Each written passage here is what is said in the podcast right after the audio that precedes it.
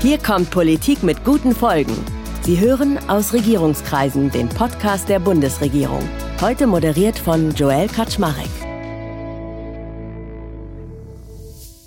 Ahoi aus Berlin. Mein Name ist Joel Kaczmarek. Ich bin Medienunternehmer und als Ihr Gastgeber nehme ich Sie heute mit unter Deck in den Maschinenraum der Bundesregierung. Denn das ist unser Anspruch bei Ausregierungskreisen, Ihnen einen Eindruck von der echten politischen Arbeit der Regierung zu vermitteln und dabei auch noch etwas zu den zentralen Themen der einzelnen Regierungsbereiche zu lernen.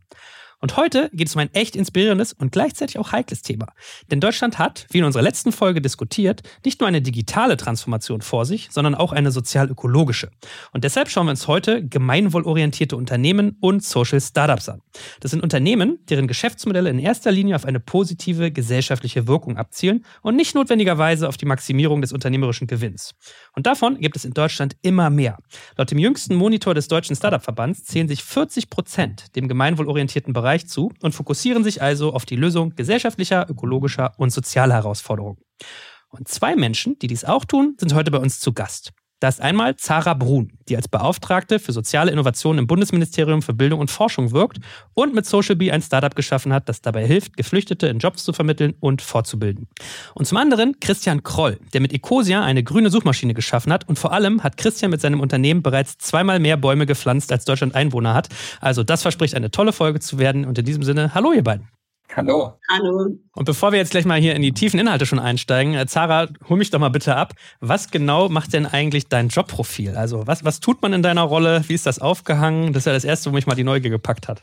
Ja, also ich bin die Beauftragte für soziale Innovationen im Ministerium für Bildung und Forschung. Ähm, was bedeutet Beauftragte? Es gibt ja mehrere Beauftragte in den verschiedensten Bereichen. Ich bin äh, quasi Teil des Leitungsstabs auch des Ministeriums, also es ist quasi äh, recht weit oben aufgehangen und bin ein Querschnitt über alle Abteilungen hinweg und versuche natürlich im ganzen Ministerium die Flagge hochzuhalten, dass überall in jeder Abteilung, in jeder Förderlinie soziale Innovationen mitgedacht werden und ähm, ja, wirke nach innen, aber eben natürlich auch sehr stark nach außen, um soziale Innovationen genauso cool wie technologische zu machen, Social Startups genauso cool wie Tech Startups und einfach so ein bisschen eine Alternative aufzuzeigen, was wir eigentlich in der Deutschland, in der Gesellschaft brauchen für die sozial-ökologische Transformation und wie wir unterstützen können. Also ich werde leider immer nur beauftragt, höchstens mal das Mittagessen für alle zu holen. Von daher eine Neugierdefrage noch, wie kriegst du das denn mit deinem Startup-Job vereint? Also du hast ja mit Social Bee auch ein eigenes Unternehmen. Wie sieht denn so ein typischer Tag von dir aus? Äh, ja, ich würde sagen, wahrscheinlich ein bisschen wild. Ich sage immer so 80-80 oder so, versucht man sich aufzuteilen, wenn man ehrlich ist. Man muss halt immer schauen, wirklich tagesaktuell, äh, was hat gerade mehr Priorität. Jetzt gerade ist natürlich der volle Fokus auch auf die Strategie für soziale Innovation und gemeinwohlorientierte Unternehmen ins Kabinett zu bringen. Jetzt ist natürlich irgendwie wahnsinnig intensiv. Der August war vielleicht ein bisschen besser. Also es, es variiert von Monat zu Monat, aber man ist als Unternehmerin auch gewohnt, viele Themen gleichzeitig zu äh, jonglieren. Also jetzt kommt halt eins, ein großes Mehr dazu. In der Tat, als Selbstständige arbeitet man ja bekanntlich selbst und ständig. Und dann starten wir doch mal inhaltlich und fangen mal im Sinne von Ladies First mit dir an, dass wir natürlich auch mal verstehen wollen, wie dein Social Startup arbeitet. Äh, nimm uns doch mal mit hinter die Kulissen von Social Bee. Was ist das? Vielleicht hast du auch einen Input, wie es entstanden ist, wie es sich mittlerweile entwickelt hat. Wir sind neugierig. Ja, also Social Bee habe ich vor sieben Jahren jetzt gegründet, war selber noch Studentin, habe aus der Hochschule ausgegründet ähm, und habe, glaube ich, auch alle Phasen eines Social Startups mitgemacht, so von kein Geld gehabt, kein Team gehabt. Ich wusste nicht, was Sozialunternehmertum damals eigentlich ist, aber wollte eben im Bereich Flucht und Migration einen Unterschied machen, habe in der Flüchtlingskrise geholfen und es war sehr pragmatisch. Ich habe gesagt, okay, wie kann ich einen Beitrag leisten? Habe BWL studiert, ähm, einfach ehrenamtlich geholfen und habe gesagt, hm, es macht irgendwie keinen Sinn, so den ganzen Tag mich mit irgendwie Private Equity, Venture Capital etc. zu beschäftigen und dann so zwei, drei Stunden am Wochenende am Bahnhof quasi mich ehrenamtlich zu engagieren. Ich würde eigentlich gern lieber meine gesamte Arbeitszeit für Integration dem Thema widmen. Wie bringe ich in die beiden Welten zusammen? Und dann war es schnell geboren. Unternehmen wollten viele geflüchtete Migranten einstellen, haben es aber schwer gehabt. Suche, Bürokratie, Qualifizierung. Und wenn man dann jemand gefunden hat, ihn auch wirklich oder sie im Job zu begleiten.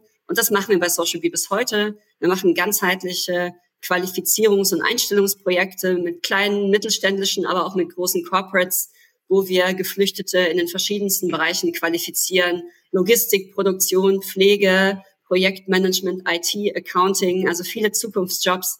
Und auf der anderen Seite aber auch die Unternehmen transformieren, weil wir brauchen die Talente, wir brauchen sie in Deutschland. Zuwanderung wird immer wichtiger, auch für die, ja, den Standort Deutschland. Und gerade die Unternehmen da zu transformieren, wird immer mehr unsere Mission, weil Integration ist keine Einbahnstraße. Genau, das machen wir jetzt erfolgreich seit sieben Jahren, sind jetzt 50 Leute im Team und haben schon ja, tausende Geflüchtete integriert und äh, freue mich natürlich, dass wir da einen Beitrag leisten können. Ich habe irgendwo, glaube ich, aufgeschnappt, dass wir fünf Millionen Einwanderer pro Jahr brauchen, um auch nur unseren Fachkräftestandard zu halten, also noch nicht mal zu wachsen. Von daher sammelst du offensichtlich einige Karma-Punkte. Und äh, lieber Christian, bei dir ist es ja ähnlich spannend, wie du unterwegs bist.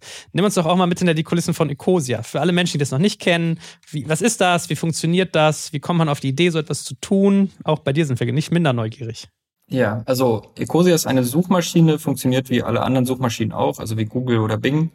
Der große Unterschied äh, zwischen Ecosia und anderen Suchmaschinen ist, dass wir die gesamten Gewinne, die wir generieren, verwenden, um Klimaprojekte zu fördern, insbesondere Baumpflanzprojekte. Also wir haben, äh, wie du bereits sagtest, äh, über 180 Millionen Bäume schon gepflanzt ähm, und sind damit leider eine der größten Baumpflanzorganisationen auf dieser Welt ähm, und äh, versuchen halt durch das Bäumepflanzen eben nicht nur die Klimakrise zu lösen, sondern auch viele andere brennende Themen. Also oft sind wir in Entwicklungsländern aktiv und versuchen halt da wirklich eigentlich in den Regionen, in denen wir aktiv sind, eine, eine bessere Zukunft zu pflanzen. Also nicht nur irgendwie einen Baum in die Erde zu setzen, sondern wirklich auch Menschen Perspektiven zu geben. Und das habe ich vor, Gott, wie lange ist es jetzt her? 13 Jahren gegründet. Äh, das ist eine Weile schon. Äh, damals auch, also eigentlich in einer ähnlichen Situation, wie Sarah sie gerade beschrieben hat, ähm, eigentlich ohne Ressourcen, nur mit einer Idee, sowas wie eine grüne Suchmaschine, äh, wäre schön, wenn das existieren würde. Und ähm, ja, dann äh, mehr oder weniger jeder, der nicht schnell genug weggelaufen ist, musste mithelfen, äh, weil wir natürlich auch nicht viel Ressourcen hatten. Und so kam dann eins zum anderen. Also tatsächlich relativ mühsam am Anfang irgendwie versucht, Einkommen zu generieren. Ähm, erst nach drei, vier Jahren waren wir wirklich in der Lage, Gehälter zu zahlen. Und inzwischen sind wir aber mit über 100 Mitarbeitern und etwa ein Prozent Marktanteil ähm, die größte Suchmaschine Europas, also die größte europastämmige Suchmaschine. Natürlich ist Google mit über 95 Prozent Marktanteil viel, viel größer, aber schlagen uns da ganz tapfer in diesem Markt. Du hast, glaube ich, einleitend gerade gesagt, ihr seid leider die größte Baumpflanzinitiative, ne? Weil es kein anderer macht oder warum? Ja, genau, das ist das, das ist das Traurige. Das sollte, das ist ja eine der effektivsten Arten, die Klimakrise zu lösen und auch noch viele andere Krisen, Biodiversitätskrise, Wasserkrise, Armut, Hunger und so weiter. Das, das kann man damit super bekämpfen. Aber leider sind da wenige Akteure irgendwie wirklich dran, die das so ähnlich professionell wie wir betreiben. Und ich würde mir wünschen, dass es da mehr Wettbewerb gibt und im Suchmaschinenmarkt weniger Wettbewerb. Aber leider, ist es andersrum. Ja, ich habe auch mal gelesen, dass man immer sagt, äh, wenn, wenn Bäume WLAN abgeben würden, dann würden die Menschen sie pflanzen. Leider machen sie nur diesen Sauerstoff, ne? Von daher. Genau, ja. Und äh, nimm uns mal an die Hand. Also, ähm, wie, wie schafft man es denn? Der letzte Stand, den ich gesehen habe, waren in der Tat 181 Millionen Bäume. Wie pflanzt ihr denn so unglaublich viele Bäume? Legt ihr da selber Hand an? Also geht ihr mit dem Team dann auch mal mit Schaufel irgendwie aufs Feld oder wie läuft das so rein logistisch ab? Ja, ähm, also wir haben bei uns ein Team, das das ein Baumpflanzteam und ähm, die Aufgabe dieses Teams ist es, gute Baumpflanzprojekte auszuwählen und dann ähm, mit denen mehr oder weniger Verträge zu vereinbaren, wie viele Bäume wann wo auf welche Art gepflanzt werden und dann natürlich auch nachzugucken, nachzuzählen, äh, zu schauen, ob die Bäume überleben, weil nur Pflanzen bringt nichts. Wir wollen ja auch, dass sie langfristig wachsen. Und ich glaube, dieses Team sind tatsächlich nur fünf Leute, aber das managt ein Portfolio von, glaube ich, über 40 verschiedenen Baumpflanzorganisationen, mit denen wir zusammenarbeiten. Und wir haben schon mit viel mehr zusammengearbeitet. Einige haben wir dann wieder aussortiert, weil sie halt nicht das abliefern konnten, was sie versprochen hatten.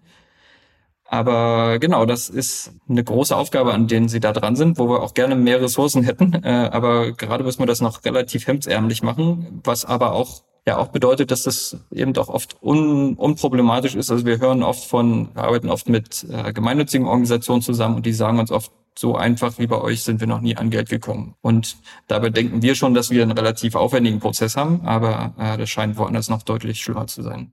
Du hast aber auch ein bisschen meinen Neid, weil wenn du deinen Kindern mal der Rede und Antwort stehen musst, so Papa, was hast du eigentlich gemacht, als es mit dem Klima hier losging, hast du ja eine sehr gute Antwort. Und äh, apropos hemdsärmlich, so Ärmel hochkrempeln ist ja ein bisschen das Wort der Stunde auch bei der Regierung. Äh, Zara, lass uns doch mal äh, eintauchen, dass wir den Menschen da draußen noch mal erklären. Wir reden ja heute, wie gesagt, über gemeinwohlnützige Unternehmen und Social Startups. Also was ist denn bei denen konkret anders? Werden wir mal so ein bisschen Metaebene. Was unterscheidet die? Also erstmal geht es ja darum, dass man vom Ziel her denkt und nicht von der Rechtsform oder von der Technologie. Oft ist es dann, ist es jetzt ein For-Profit-Startup oder ein Non-Profit-Startup? Ist es äh, irgendwie oder ein Verein oder eine Organisation? Ist es eine künstliche Intelligenz oder ein anderes Deep Tech-Startup oder ein anderes Modell? Darum geht es eigentlich nicht. Es geht bei den sozialen Innovationen oder den äh, Social Startups natürlich auch darum zu sagen, welches Endergebnis kommt raus, welche Wirkung kommt raus. Also spart ihr CO2 ein, spart ihr Integrationskosten ein, macht ihr irgendwie präventiv, spart ihr Gesundheitskosten ein für die Gesellschaft, äh, fördert ihr Demokratie, Teilhabe von älteren Menschen, Senioren, Menschen mit Behinderung. Also eher so müsste man sich am Anfang mal die Sustainable Development Goals zu schnappen und zu sagen, wer zahlt eigentlich am meisten darauf ein? Egal, was es für eine Rechtsform ist, egal ob das mit künstlicher Intelligenz ist oder mit einem Mentoring-Projekt.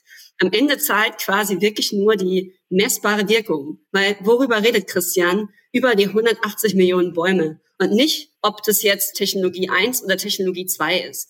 Diese Konversation würde ich mir viel mehr wünschen. Wie groß ist eigentlich von allen bestehenden Unternehmen, von der Wirtschaft etc. Wie groß ist der Beitrag von jedem Einzelnen? Ist jeder quasi jemand, der einen positiven Beitrag bereitstellt oder ist es jemand tatsächlich, der auch vielleicht auf Kosten von Umwelt und Gesellschaft arbeitet? Da genauer hinzugucken und Anreize zu setzen, viel stärker nach sozialen und ökologischen Endergebnissen zu arbeiten, ist mein Ziel.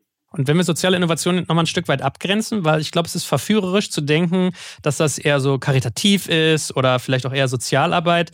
Gibt es da auch irgendeine Form von, sag ich mal jetzt sowas wie Sozialrendite? Also äh, kannst du das wirklich gut messen, was der Impact davon ist? Genau, also ich glaube, Wirkungsmessung ist ein Riesenforschungsthema auch bei uns im Bundesministerium für Bildung und Forschung. Wir machen ein sehr großes Wirkungsmessungsprojekt. Wir wollen wirklich die Wirkung als Währung der Sozialunternehmen, der Social Startups auch etablieren, beziehungsweise aller Organisationen.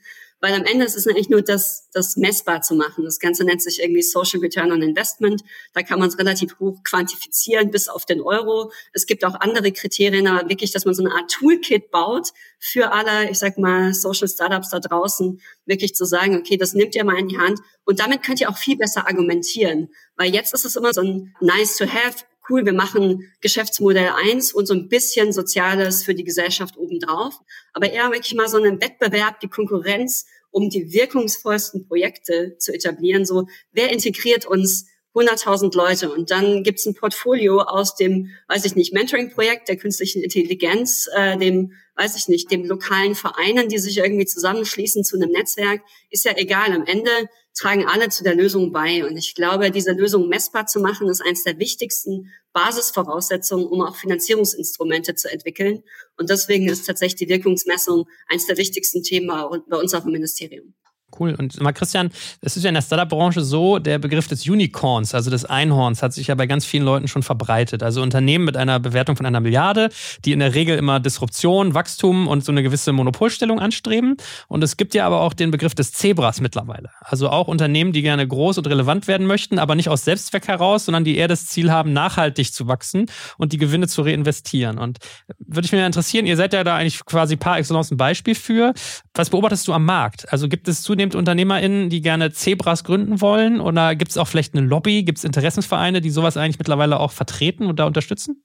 Ja, also ich glaube, dass es gerade bei jungen Gründerinnen und Gründern ein immer wichtigeres Thema wird, gerade weil auch die Herausforderungen, glaube ich, immer sichtbarer werden. Also gerade mit der Klimakrise sehe ich viele, viele junge Menschen, die einfach nicht nur Geld verdienen wollen, sondern zumindest mal so am Rand was Gutes tun wollen. Vielleicht ist das meine Bubble, aber auf jeden Fall nehme ich das mehr wahr.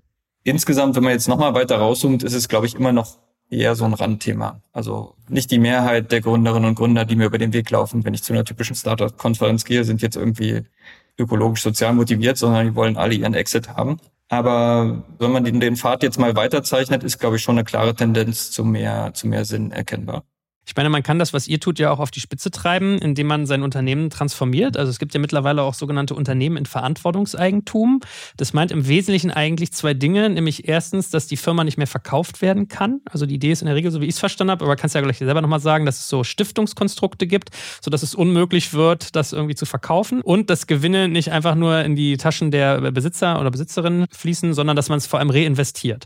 So, und wenn ich mich nicht ganz täusche, ist ja Ecosia, glaube ich, auch so ein Unternehmen, richtig? Ja, das ist richtig, genau. Ähm, und ich glaube, die beiden Prinzipien hast du auch gut zusammengefasst. Es ist halt, ja, Gewinne müssen verwendet werden, um den Zweck des Unternehmens zu erfüllen, aber eben nicht, äh, um die Anteilseigner reich zu machen. Und dann auch wichtig, das Steuerrat, also die, die wichtigen Entscheidungen werden von Leuten getroffen, die im Unternehmen sind und nicht von irgendeinem Finanzinvestor, der, keine Ahnung, über drei weitere Gesellschaften irgendwo auf den Cayman Islands sitzt, ähm, sondern tatsächlich von, von Mitarbeiterinnen und Mitarbeitern.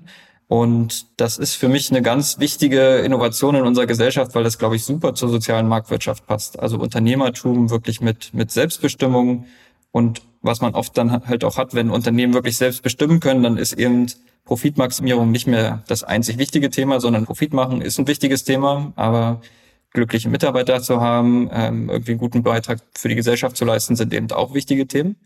Und deswegen sehe ich da eine große, eine große Zukunft drin. Was diesen Unternehmen noch fehlt, ist so, ein, so eine passende Rechtsform meiner Meinung nach. Ich habe mich auch sehr gefreut, dass das im Koalitionsvertrag drin stand. Das hängt irgendwie noch so zwischen den Ministerien, wenn ich das hier mal anbringen kann. Das wäre prima, wenn man da auch mehr Transparenz reinbringen könnte, dass ich als Bürger auch sehen kann, ah, das ist ein Unternehmen in Verantwortungseigentum. Wenn ich dieses Produkt kaufe, dann weiß ich, dass der Gewinn irgendwie im Unternehmen weiterverwendet wird, um den Zweck des Unternehmens voranzubringen ich sehe da eine große Zukunft drin. Das war auch für mich persönlich eine große, eine große Entscheidung, einfach so ein, also so ein Unternehmen zu gründen und eben nicht so ein typisch exit-orientiertes. Dazu werden wir Zara gleich nochmal löchern, äh, was da der Stand ist. Und äh, bevor wir das tun, magst du nochmal kurz eine Innenperspektive geben. Wie war denn der Weg dahin zum Verantwortungseigentum? Also bist du damit der totale Exot? War das schwer? War das leicht? Wie ist es angekommen bei deiner Mitarbeitendenschaft? Also das wäre mal interessant, da zu hören, wie der, Innenblick aussieht. Ja, also für mich war eigentlich von Anfang an klar, dass ich Ecosia gründen wollte, um einen möglichst hohen Beitrag zur Lösung der Klimakrise zu leisten. Das heißt, es ging mir nicht darum, irgendwie viele Millionen da rauszuziehen. Und deswegen habe ich am, ganz am Anfang, also Ecosia wurde als GmbH gegründet und dann habe ich ganz am Anfang irgendwie allen versprochen, ja, ich werde das nie verkaufen und nie Gewinne rausziehen. Und das ist am Anfang auch noch immer ganz leicht zu versprechen, wenn das Unternehmen nichts wert ist und keine Gewinne macht. Aber dann so nach einigen Jahren wurde, wurden, ja, wurden wir immer erfolgreicher. Und dann war das Unternehmen tatsächlich dann auch irgendwann viele Millionen wert oder vielleicht sogar hunderte Millionen oder noch mehr wert. Und dann ist so ein Versprechen natürlich irgendwie, da, da fragt man dann nochmal nach. Und dann haben auch äh, also Mitarbeiterinnen und Mitarbeiter nachgefragt. Ähm, die Presse hat auch nachgefragt und natürlich auch die dann die berechtigte Frage gestellt, beweis uns das doch. Also du kannst mir ja sagen, dass du das Unternehmen nicht verkaufst, aber ihr seid eine ganz normale GmbH, du kannst das ganz normal verkaufen. Und genauso sind wir dann auf die Suche gegangen, wie können wir denn dieses Problem lösen, dieses Versprechen wirklich in, ja, also in die immerwährende Zukunft zu geben, dass wir nicht verkauft werden, dass keine Gewinne rausgezogen werden können. Und so bin ich, also auch tatsächlich auch einige Mitarbeiter bei mir, die, die sehr stark darauf beharrt haben, dass wenn sie ihre Lebenszeit hier investieren und ähm, ja tatsächlich viel Energie reinstecken, dann hätten sie gern auch irgendwas Greifbares und nicht nur so ein leeres Versprechen, das dann vielleicht, wenn, wenn ich mal nicht mehr da sein sollte, vielleicht gar nichts mehr wert ist. Und deswegen haben wir uns auf diese Reise begeben und zum Glück diese Lösung für uns gefunden mit dem, mit dem Verantwortungseigentum. Okay, also wenn man sich quasi einen Teil der Cayman Islands irgendwann kaufen kann, dann äh, stellt sich die Frage anders, verstanden. Äh, und Zara, ich glaube, in dem Bereich gibt es ganz viel Interesse und Bewegung, weil ich habe im Vorfeld auch mal eine Frage eingesammelt vom lieben Waldemar Zeiler und äh, die richtet sich an dich. Kannst du dir mal kurz zuhören und äh, sagen, was du dazu denkst? Aus anderer Perspektive. Hallöchen, mein Name ist Waldemar Zeiler und ich bin der Mitgründer von Einhorn. Und wir sind in Verantwortungseigentum und ich wollte mal fragen, ob es von staatlicher Seite auch irgendwelche Fördermittel dafür gibt ähm, oder auch Investitionen, weil man kann ja nicht investieren so richtig in äh, Verantwortungseigentum, aber es gibt natürlich der, die Möglichkeiten zum Beispiel von Darlehen, aber da habe ich jetzt bei der IBB und Co. noch nichts entdeckt. Ist da irgendwas geplant? Ist da was geplant? Äh, ja, vielleicht erstmal zu dem ersten Teil. Ähm, erstmal finde ich es klasse, dass es das Thema Verantwortungseigentum gibt. Und gerade was der Christian da mit Ecosia gemacht hat, ist natürlich erstmal das Role Model, was ja auch auf die ganze, äh, ich sag mal, auf alle Sozialunternehmen abstrahlt. Und äh, es ist viel Interesse da, was ich auch klasse finde. Also es wird natürlich daran gearbeitet, äh, da eine geeignete Rechtsgrundlage auch zu schaffen, wie es im Koalitionsvertrag ja auch drinsteht.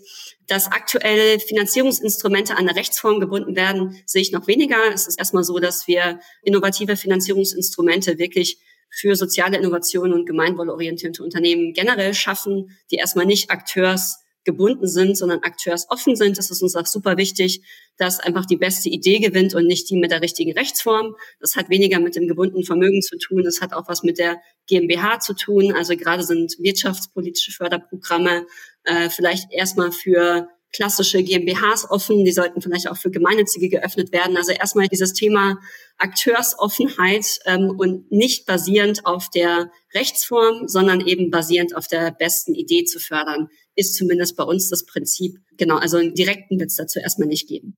Also man merkt immer, wenn man unter die Haube guckt, äh, da tut sich einiges. Und da sind wir mitten in einem spannenden Bereich, Christian, nämlich äh, Förderung und Finanzierung. Und wenn ich richtig informiert bin, und korrigiere mich gerne, hast du ja Ecosia, glaube ich, sogar mit deiner Schwester zusammen gegründet. Und es wäre mal interessant zu lernen, gründet man so eine Firma eigentlich anders? Also gibt es da im Vergleich zu den klassischen Startups irgendwie andere Konstellationen? Wie hast du das so in eurer Gründungsstory erlebt? Ja, also ich war, glaube ich, in der glücklichen Situation. Ich hatte vorher schon so ein anderes Startup, das hat so Finanzdienstleistungen verglichen, war nicht sehr erfolgreich, aber hat ein bisschen Geld eingebracht.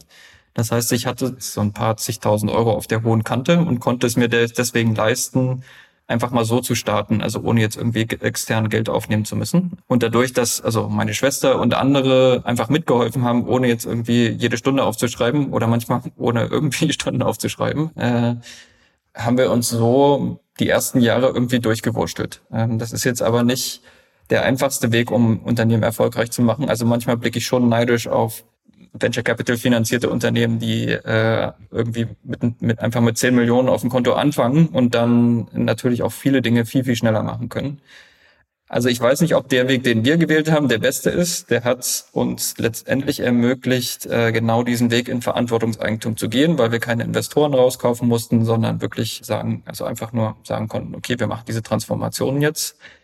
Ähm, und deswegen bin ich da sehr glücklich drüber. Aber es war auf jeden Fall nicht der schnellste und einfachste Weg. Ähm, und genau diese, diese Finanzierungslücke, ähm, die der Waldemar auch beschrieben hat, trifft jetzt vielleicht nicht nur auf solche Unternehmen in Verantwortungseigentum zu, sondern generell auf Unternehmen, die irgendwie einen positiven Impact haben. Man wird ja nicht dafür bezahlt, dass man einen positiven Impact hat. Das heißt, man muss gucken, wo kriegt man das Geld denn sonst her? Und uns hat keiner dafür bezahlt, dass wir viele Millionen Bäume gepflanzt haben. Das mussten wir irgendwie selber finanzieren. Ja, genau. Wir sind jetzt natürlich sehr lastig gewesen, was das Verantwortungseigentum geht. Aber im Kern geht es ja wirklich um diese Gemeinwohlorientierung. Und was ist denn so also dein, dein Blick auf die staatliche Unterstützung? Also nimmst du wahr, dass es da gute Angebote gibt? Hast du vielleicht auch noch Erwartungen an die Strategie, die da gerade entsteht? What would Christian do? Wäre so die typische Frage hier. Also ich würde erstmal die Dinge machen, die eigentlich nur kein oder sehr wenig Geld kosten. Ähm, insbesondere ärgert mich seit langer Zeit, dass irgendwie die ganzen Ministerien noch nicht mit Ecosia suchen. Ich glaube, das Bundespresseamt äh, ist eine der wenigen äh, öffentlichen Einrichtungen, die Ecosia als Standardsuchmaschine haben. Die sind damit happy, habe ich, hab ich gehört. Äh, warum macht das nicht jedes Ministerium oder jede Kommune? Es ist, gibt, glaube ich, sogar eine, eine Richtlinie, dass bei der Beschaffung man die nachhaltigere Option verwenden sollte. Und wenn man den Suchmaschinenmarkt sich anguckt, sind wir auf jeden Fall die nachhaltigste wir zahlen Steuern in Deutschland und so weiter. Es gibt besser für die Privatsphäre, es gibt keinen Grund, irgendwie uns nicht zu verwenden. Aber trotzdem machen es irgendwie so wenige. Äh, das ist sehr, sehr schade. Das, ist, das sieht in Frankreich ganz anders aus. Da wird eine französische Suchmaschine als Standard eingestellt und fertig ist. Äh, in USA natürlich werden die eigenen Unternehmen auch immer hochgepäppelt, aber bei uns, äh, also mal abgesehen davon, dass wir, dass wir Bäume pflanzen, dass sowas nicht, nicht irgendwie mal weiter auf die Agenda nach oben rückt und dann mit, mit, mit ein paar Klicks die Standardsuchmaschine geändert wird. Das finde ich schade. Deswegen da mal mein, äh, mein Aufruf, äh, dass jeder, der, der oder die hier zuhört, äh, das vielleicht mal im eigenen Bereich äh, vielleicht voranbringt. Das andere, ähm, also da, wo ich jetzt wirklich noch ein größeres Problem sehe, wo es was wirklich eigentlich gelöst werden müsste, damit Sozialunternehmen erfolgreich sind, ist genau diese, diese Anreizproblematik, die ich besprochen habe. Also man muss nichts dafür bezahlen, wenn man unsere Umwelt oder unseren Planeten kaputt macht oder Menschen kaputt macht. Aber man wird auch nicht dafür vergütet, wenn man genau das Gegenteil tut und einen positiven Beitrag leistet. Das heißt, es gibt eben keine Marktpreise, es gibt nicht die unsichtbare Hand, die irgendwie das Problem löst. Ähm, und genau dann, wenn man das aber will als Staat, dann muss man das auch irgendwie finanzieren. Und da sehe ich noch viele, viele Lücken. Die sind rechtsformunabhängig. Äh, irgendwie muss man, wenn man Menschen, Natur hilft, auch irgendwie was dafür bekommen, damit da ein Geschäftsmodell daraus entstehen kann. Also diese Problematik sehe ich noch stark. Ich weiß nicht, äh, Sarah, da hast du dich wahrscheinlich mehr mit beschäftigt. Ne? Äh, das geht bestimmt auch den anderen so. Ja, definitiv. Also ich glaube, gerade wie man es schafft, finanzielle Anreize zu setzen, dass überhaupt ein Markt entsteht für die, also soziale und ökologische Arbeit, quasi der Mehrwert belohnt wird. Ähm, gerade so ist ja eine sehr, ich sag mal, klare Investitionslogik, ja. Wenn ich mit einem Euro, den ich investiere, zehn oder zwölf Euro Social Return on Investment bekomme, weil ich Bäume pflanze, ähm, dann ist es irgendwie auch erstmal ein gutes Ratio Input zu Output, ja. Diese 10x-Regel aus dem Venture Capital, wenn ich einen Euro einsetze, will ich mindestens zehn zurück die würde ich auch mal ganz mutig auf den ganzen äh, Social Impact Sektor übertragen, zu sagen, wenn ich einen Euro an investiere, hätte ich gerne das Zehnfache auch an gesellschaftlicher oder ökologischer Rendite zurück. Und dass wir viel stärker eigentlich über diese Mechanismen äh, reden. Wenn ich einen Euro investiere, was kriege ich raus? Aber eben nicht in einem finanziellen Rückfluss, sondern einfach sozusagen in Einsparungen, die wir als Staat zum Beispiel haben, die wir als Gesellschaft tragen, aber eben auch im Mehrwert, also Dinge, die wir bis heute noch gar nicht lösen, neuer und innovativer zu lösen. Und da wollen wir vor allem die innovativsten Projekte fördern, die wirklich einen großen Hebel entwickeln, also die groß skalieren, die in lokal, aber in Deutschland, in vielleicht ganz Europa eine Lösung werden können. Es gibt jetzt einen neuen Hub in, ähm, im Harz, äh, der sich ja, für nachhaltige Waldentwicklung und gegen das Waldsterben einsetzt. Das ist eine Community, da sind die Hochschulen, da sind Startups, da sind irgendwie große Unternehmen vertreten, die sich auf so einem Schloss treffen und plötzlich wird dann irgendwie der Harz so zur Innovationsregion, weil es natürlich in dem Wald besonders auch betroffen ist von Waldsterben etc. Und das wird ja auch wieder zum Exportschlager. Ja, es kann sich natürlich über den Harz deutlich hinaus bewegen. Die Startups, die da entstehen, können wirklich in Deutschland, Europa, auf der ganzen Welt wirken. Und das würde ich mir viel mehr wünschen, dass wir sagen, okay, da, wo die gesellschaftlichen Probleme sind, auch Lösungen zu finden und wirklich massiv da auch zu investieren in deren Verbreitung, aber eben der gesellschaftlichen ökologischen Wirkung.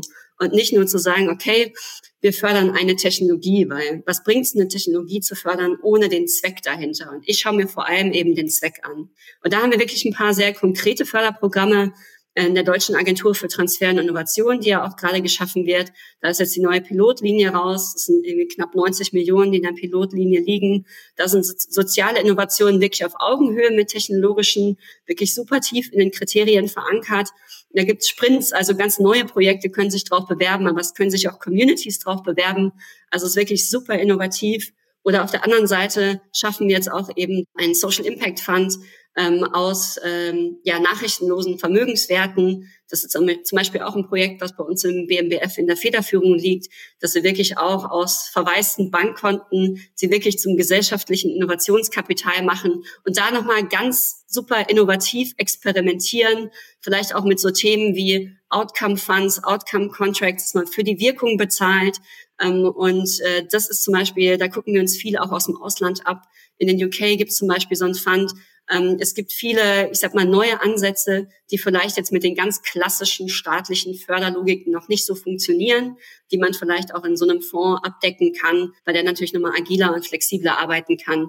Aber ich finde, das sind so die ganz spannenden Themen, wo wir auch am Thema Finanzierung, Anreize sehr stark arbeiten. Und da muss man auch nochmal unterscheiden zwischen der Frühphase, also ist man in ganz neue Organisation, neues Startup, hat man eine coole Idee und eher ein Wirkungspotenzial, also irgendwie eine ambitionierte, skalierbare Idee. Für den eingesetzten Euro muss man eher ein Potenzial investieren. Versus mal bei Ecosia kann man natürlich jetzt sehr stark hochrechnen. Ihr seid relativ etabliert. Man weiß wahrscheinlich für eure Finanzierung, was ihr ungefähr braucht, um wie viele Bäume zu pflanzen. Also ich glaube, je größer die Organisation, desto, ich sag mal, klarer in Investitionslogiken kann man auch denken. Und da gibt es verschiedene Ansätze, die wir uns gerade eben extrem anschauen, neue Finanzierungsinstrumente genau dafür entwickeln, um den Wettbewerb, um die besten Ideen, um die skalierbarsten Ideen und die mit dem größten Potenzial wirklich für die sozial-ökologische Transformation rauszukitzeln.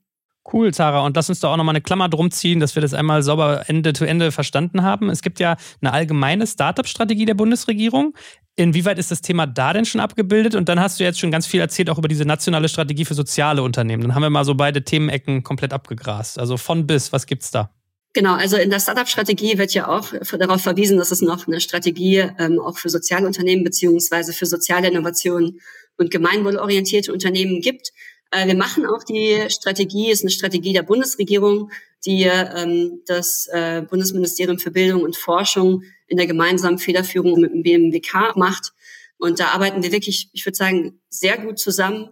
Ich finde es einfach sehr schön, dass tatsächlich in der gesamten Bundesregierung, ich glaube, die erkannt hat, das Potenzial von sozialen Unternehmen, von Social Startups, von sozialen Innovationen erkannt hat. Es ziehen eigentlich alle mit, alle Ministerien. Und ähm, das ist ja eigentlich auch sozusagen eine Happy Message, die wir da auch senden wollen. Und ähm, ja, also das finde ich persönlich natürlich schön. Es ist auch eingegliedert natürlich in die anderen Strategien. Äh, in der Zukunftsstrategie wird natürlich auch auf soziale Innovationen verwiesen, auf die wird äh, äh, an der lehnen wir uns natürlich auch an. Also es hat natürlich Verbindungen zu verschiedensten Strategien, perspektivisch auch zur Strategie für Engagement und Ehrenamt. Also die, die, ich sag mal, Verbindungen sind ja einfach auch da und die leben wir natürlich aktiv.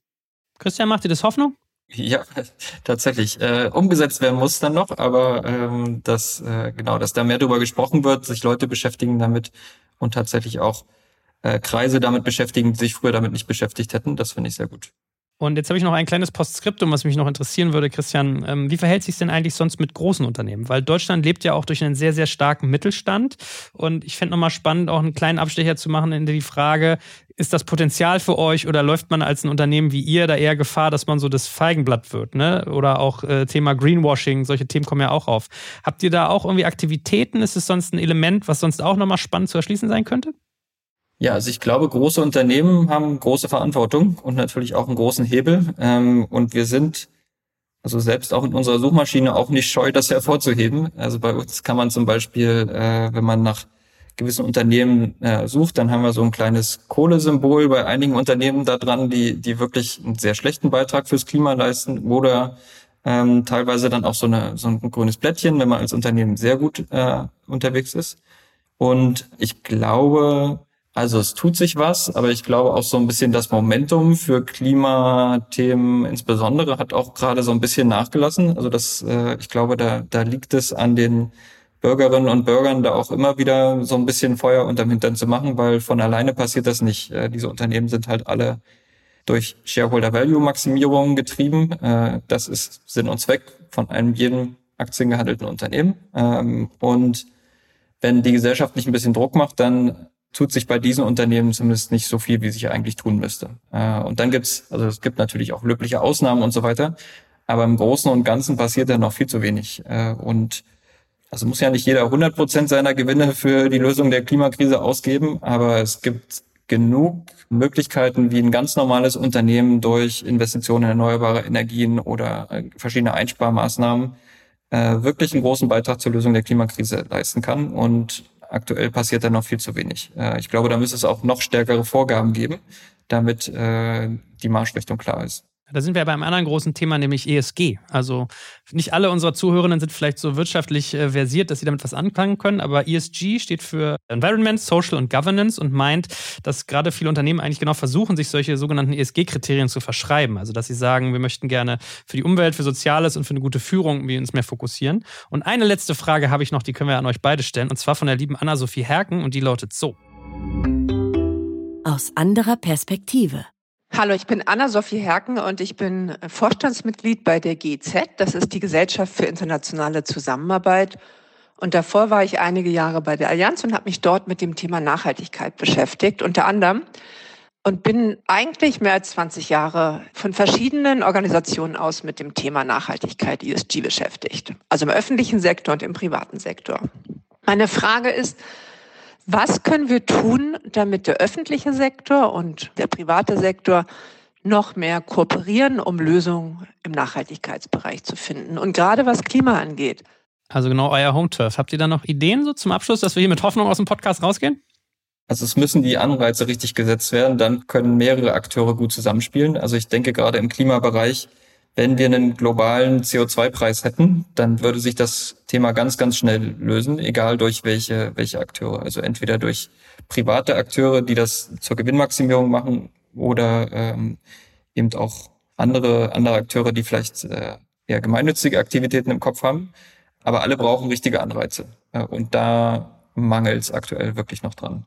Also ich hätte auch noch einen Punkt. Äh, für uns ist gerade das Thema Open Social Innovation Prozesse sehr spannend. Also Collective Action. Was heißt Collective Action? Dass eigentlich alle Stakeholder zusammenarbeiten, um, ich sag mal, in Lösungen, in dem Fall bei dem Prozess, den wir machen, äh, um Fachkräfte äh, für eine dekarbonisierte Wirtschaft zu finden. Ähm, da heißt 10.000 Tage, das ist für uns ein großes Experiment, wie tatsächlich Verwaltung, Staat, mit, äh, ich sag mal, Akteuren aus der Zivilgesellschaft, Startups, Organisationen etc. zusammenarbeiten, um wirklich an missionsorientiert zusammenzuarbeiten. Und wir fördern auch diese Art der Zusammenarbeit. Also da fördern wir nicht das Projekt, sondern wir fördern eigentlich ein Konsortium. Also wir fördern die Kooperation. Und da setzen wir gerade Anreize, dass eben auch eine Behörde, ein Jobcenter dann mit einem ökologischen äh, Organisation zusammenarbeitet, um was ganz Neues entstehen zu lassen, was bisher noch nicht da war. Und ich sag mal, gerade das Thema Open Social Innovation ist riesig am Kommen. Da forschen wir auch ganz intensiv dran, haben auch eben in den Open Social Innovation Prozess investiert und lernen da auch, wie neue Formen der Kollaboration entstehen können. Ähm, weil ich glaube, das Thema Collective Action ist auch, wenn man weltweit jetzt Richtung Social Impact schaut, echt eins so der, der riesen, ich sag mal, Themen. Ähm, weil am Ende ist es ja eine gemeinsame Wertschöpfungskette. Wir sind die Gesellschaft, da gehört äh, Staat, Behörden, Verwaltung, genauso wie Wirtschaft, Startups, wie Zivilgesellschaft dazu. Deswegen schaffen wir es nur gemeinsam, wenn wir dann einfach ein Ziel formulieren und sozusagen die Lösungen, die am meisten auf das Ziel äh, einzahlen, wenn wir die prämieren und da eben den Verbund prämieren. Von daher versprechen wir uns da auch total spannende Insights für neue Kollaborationen, Public-Private, Public-Civic Partnerships etc. Und ähm, haben wir natürlich auch ein Rieseninteresse dran. Alles klar. Also in Deutschland gibt es viel zu tun und es wird kräftig, naja, Gas gegeben nicht, aber Strom vielleicht gegeben im besten Fall, dass es auch mit unternehmerischem Spirit passiert. Und äh, in diesem Sinne vielen, vielen Dank an Zara Brun, unsere Beauftragte für soziale Innovation im Bundesministerium für Bildung und Forschung und an Christian Kroll, den Gründer der grünen Suchmaschine Ecosia. Weil gemeinsam haben wir einen Eindruck aus dem Maschinenraum der Bundesregierung vermittelt und auch ein wenig Hoffnung für eine grüne und soziale Zukunft gemacht, hoffe ich zumindest. Ich bin Joel Kaczmarek und freue mich schon aufs nächste Mal mit Ihnen. Bis dahin allzeit gute Fahrt und bleiben Sie gesund und natürlich beiden vielen, vielen herzlichen Dank. Das war aus Regierungskreisen. Mehr Informationen und viele andere Themen finden Sie auf bundesregierung.de und auf unseren Social-Media-Kanälen.